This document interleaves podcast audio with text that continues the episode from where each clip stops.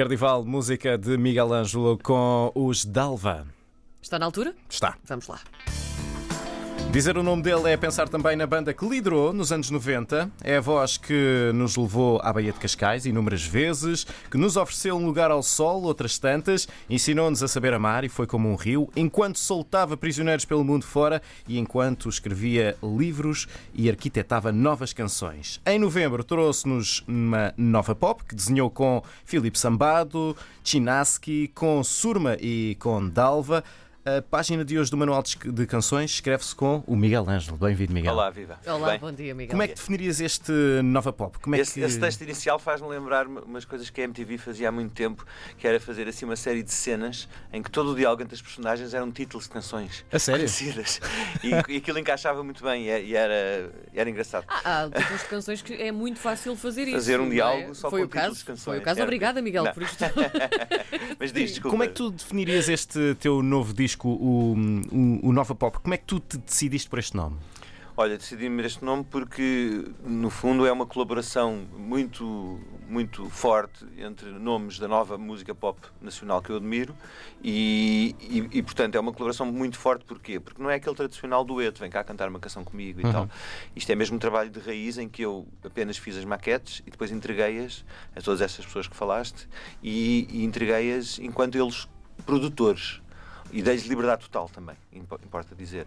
E, portanto, e depois deles receberem as coisas e começarem a trabalhar, é que trabalhamos juntos. Portanto, é uma colaboração de raiz, tanto que muitos desses temas eles são coautores da música, tanto a Surma como o Ben, ou o Alex, ou o Filipe, ou o Chinaski, porque eu acho que a contribuição deles foi para além de uma mera produção técnica, digamos.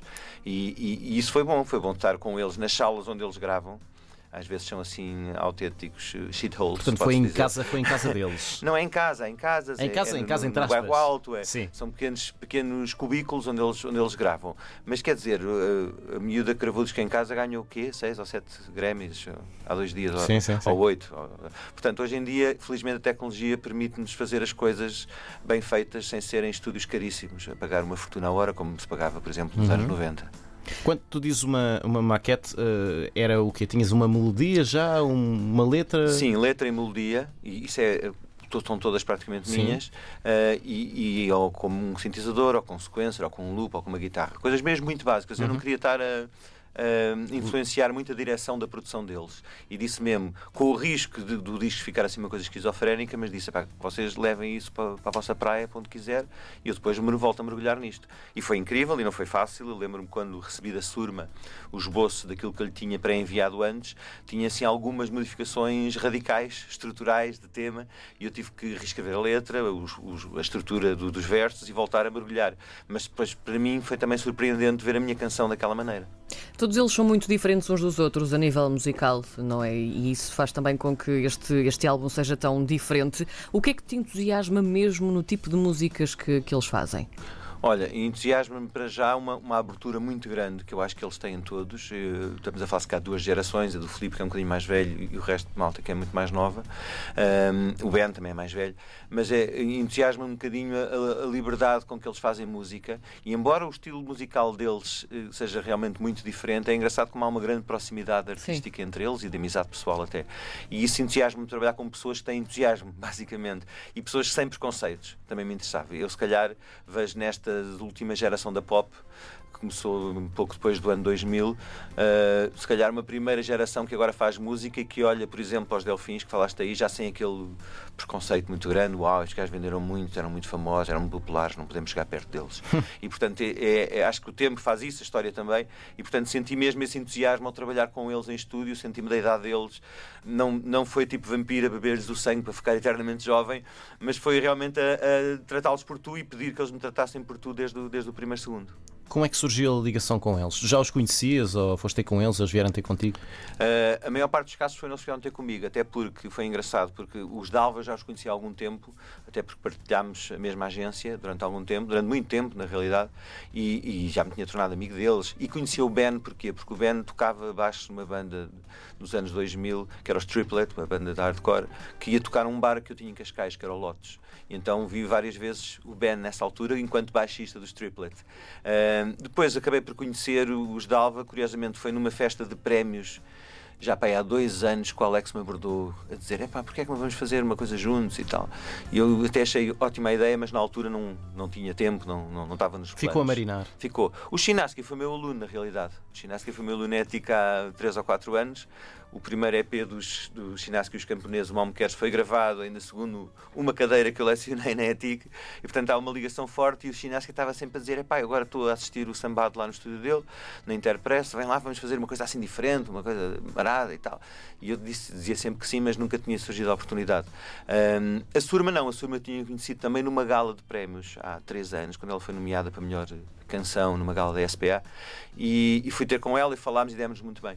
E portanto, a Surma, assim, deste, foi a única pessoa que eu fui: olha, tenho, queres entrar neste projeto? Tenho aqui uma coisa. Os outros, no fundo, fui eu que fui aliciado. E isso também tornou isto mais interessante. Portanto, não, o, o, facto de terem, ter, deles terem dado o primeiro passo, para mim, torna isto mais interessante do que eu poder ir ter com uma série de pessoas para fazer um trabalho comigo ou para mim e algumas responderem só porque sim ou só porque uhum. é, seria incomodativo dizer que não. E assim foi uma coisa que eu, que eu senti que foi sincera desde o princípio. E porquê nesta altura para gravares este, este disco? Se eram algumas ideias que já vinham atrás, o que é que foi o que é que mexeu em ti para ser nesta altura? Foi, olha, uma reunião com a minha agente e co-manager uh, no início de 2019, uh, eh, em que se abordou o tema dos 35 anos de carreira, que é sempre aquele peso. É?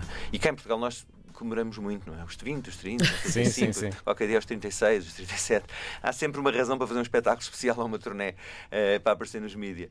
E portanto o que aconteceu foi, eu tinha, estava a preparar um terceiro álbum a sol que se chamava Terceiro, tal como o primeiro e o segundo, pós-Delfim, chamaram primeiro e segundo, e era uma coisa conceptual, e vai ser um dia. Um, e ela disse: Epá, é, repara, há muita gente nova a vir ter contigo. Tem, a minha experiência na ETIC nos últimos anos tem-me aproximado de muita gente que tem sido meu aluno. Sei lá, tanta gente passa na rádio agora, o Constança, o Caio, quer dizer, tanta gente passou por ali. E porque é que não, essas propostas que eles fazem, porque é que não aceitas? Porque é que não vais fazer? E fazias uma coisa nova, e que ele, logo nova ficou-me na, ficou na uhum. cabeça. E foi isso, ainda deixei para trás o projeto super conceptual que estava a fazer e, e, e resolvi neste ano de 35 anos celebrá-los da melhor maneira, com gente nova da nova pop portuguesa, daí o Nova Pop.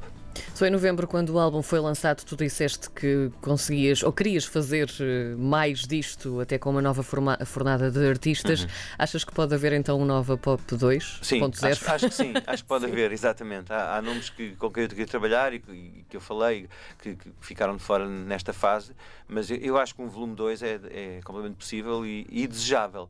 Não sei se já será já em 2020, mas acho que vai ter um segundo capítulo esta história. Podes sim. dizer os nomes que gostavas de ter ou é segredo? É segredo, embora, por exemplo, a Primeira Dama já colaborou aqui neste, neste, neste disco, na altura da pré-produção. Um, curiosamente, há uma surpresa a ser revelada agora quando for o Record Store Day, em que a Primeira Dama também vai estar envolvido. Um, e, portanto, há, há, já algumas ligações Sim. também com outras pessoas. E, portanto, há, há, há, certamente um grupo de 4, 5 pessoas com quem gostaria muito de trabalhar nos próximos tempos para fazer um Nova Pop Volume 2. Ao longo Aliás, de, depois de todo este tempo, continua a ser quase inevitável se se diz Miguel Ângelo colocar-se também Delfins Foi muito tempo, não é? na mesma frase. Qual é o teu sentimento em relação a esta associação que as pessoas continuam a fazer? Olha, foram 25 anos da, da atividade do grupo e, passado esses 25 anos, nós acabámos. Fizemos uma turnê de despedida, muito linda, nada nostálgica, uhum. muito festiva, de celebração. E, e as canções continuaram a passar. Eu, eu, eu recebo aquele reporte, que é um reporte em tempo real de passagens das minhas canções nas rádios portuguesas. Uhum.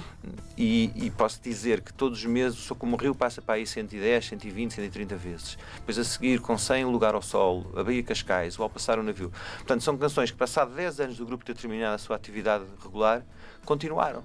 É? Portanto, é, é, é, normal que as pessoas me associem e vão associar sempre até ao fim da vida com, com Delfins. Foi, foi muito tempo e muitas canções que ficaram na história e continuam a, a, tocar. Não são canções que as pessoas lembram, isso foi um grande êxito, foi muito fixe. Não, estas canções tocam na rádio. Estão presentes. Estão presentes. Vocês vão voltar aos palcos, foi uhum. noticiado uhum. isso uh, há pouco tempo e ainda bem. Tu sentes que foram as saudades um, e a nostalgia de trabalharem juntos ou há mesmo uma vontade até de fazer coisas novas enquanto Delfins? Não, foi o dinheiro que nos ofereceram. e...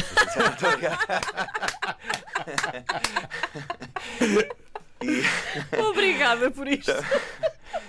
Há que, ser, há que ser honesto, não é? Sim, sim, não, obviamente também foi dinheiro que nos ofereceram, dizer que não, mas também foram as condições técnicas que nos ofereceram, Claro. de- do rider técnico, de luz, de som, de vídeo. Aliás, porque a tecnologia desenvolveu-se muito em termos de live performance desde 2009, quando nós acabámos. Portanto, há, há coisas a fazer muito interessantes e também porque havia realmente um espírito, sim, que, que o permitia. E isso, se calhar, foi despolutado, porque nós, o ano passado, fizemos, a convite da Câmara Municipal de Cascais, um espetáculo a encerrar as festas do mar Sim. com a Orquestra Sinfónica. Estive lá. Pronto, ok. Que, mas nós dissemos logo à Câmara, mas nós não tocamos juntos, so- não vamos estar sozinhos em palco. hã? Não é porque a gente se- maltrata uns aos outros, é porque não queríamos fazer isso. Ahm, já tínhamos sido convidados muitas vezes para estar nas festas do mar e dissemos sempre que não. Desta vez, como havia uma orquestra sinfónica e havia a oportunidade de fazer uma coisa diferente, nós aceitámos. E também tocámos eh, oito músicas só e convidámos para a primeira parte novos cantores como a Joana Espadinha, como o Weber Marques, também o Tim, o Olavo, o João Pedro Paes, etc., o Miguel Gameiro, pessoas que se cruzaram na nossa carreira ao longo deste tempo e, e era uma coisa diferente, mas nunca era o regresso do grupo. Eu acho que isso entusiasmou muito esta produtora que nos convidou, a Gigs on Mars, que é agência também da Belaia e do Virgul e tal, de gente, música para gente mais nova, e, e, e entusiasmou muito ver que houve um enchente gigante como nunca tinha havido e que as pessoas cantaram aquelas canções do princípio ao fim. E portanto, fizeram-nos um convite, basicamente é um pacote de cinco datas grandes, de norte a sul e se calhar algumas ilhas, vamos ver, já há duas divulgadas, eh, e que nós aceitámos, porque realmente é, é bom estarmos juntos no restaurante a jantar antes do concerto. Nós gostamos disso, de estar Sim. ali a contar histórias e a falar. Mantiveram-se em contacto ao longo destes 10 anos? Tra- Sim, Trabalhar sim, juntos ou sim. só numa perspectiva de são amigos e O juntos? Jorge, o Jorge Quadros é meu baterista da, minha carreira a solo, o Fadigas também já colaborou comigo. Eu estou com o Fernando Cunha na Resistência, também que é um projeto que, que regressou em 2012 e já leva mais anos de atividade agora do que teve nos anos Sim. 90 e sempre com muito êxito. Começa já agora, olha, dia 15 de fevereiro a tocar na Cultura Gesta em Lisboa com Resistência. E portanto a gente tem trabalhado e tem feito música. Eh, e isso fez com que realmente nunca fosse cada um para o seu lado e nunca mais falasse. Claro que não- já não vamos ao cinema juntos, obviamente Sim. mas continuamos com ligações musicais interessantes. Claro que cada um seguiu o seu caminho estético ou musical, mas reunimos Delfins. E, e- e gosto que tenhas dito, os Delfins regressam aos palcos, que é mesmo isso. Há muita gente a dizer, ah, eu regresso dos Delfins, calma. Não é o regresso dos Delfins. Pois. Calma, comediantes. São, não é- este- são estas. não, isto é o regresso dos Delfins aos palcos para fazerem cinco concertos, não para tocarem coisas novas, Sim. não para gravarem nada novo, mas para tocarem os singles de grande sucesso da sua carreira. Tanto que vamos só explorar a nossa atividade até o ano de 1996. Ok? Portanto, é, del- é aquele período entre o o 87, o primeiro álbum, e o Saber Amar, o 96, que nós vamos explorar. O que fizemos para além disso não vai entrar nesta celebração. E é isso mesmo, vai se chamar celebração esta tour. Será no Algarve, então, a primeira data, não é? Sim, já senhora. agora vamos abordar as outras, que já podes dizer quais são e Só onde. posso dizer mais uma, que é em Viseu, Muito bem. na Feira de São Mateus, em setembro. Fica então prometido. Pronto, vamos descobrir depois as outras três. Miguel Ângelo, obrigado por teres vindo Obrigado, à. Éplica Internacional. Obrigada, Miguel. Obrigado.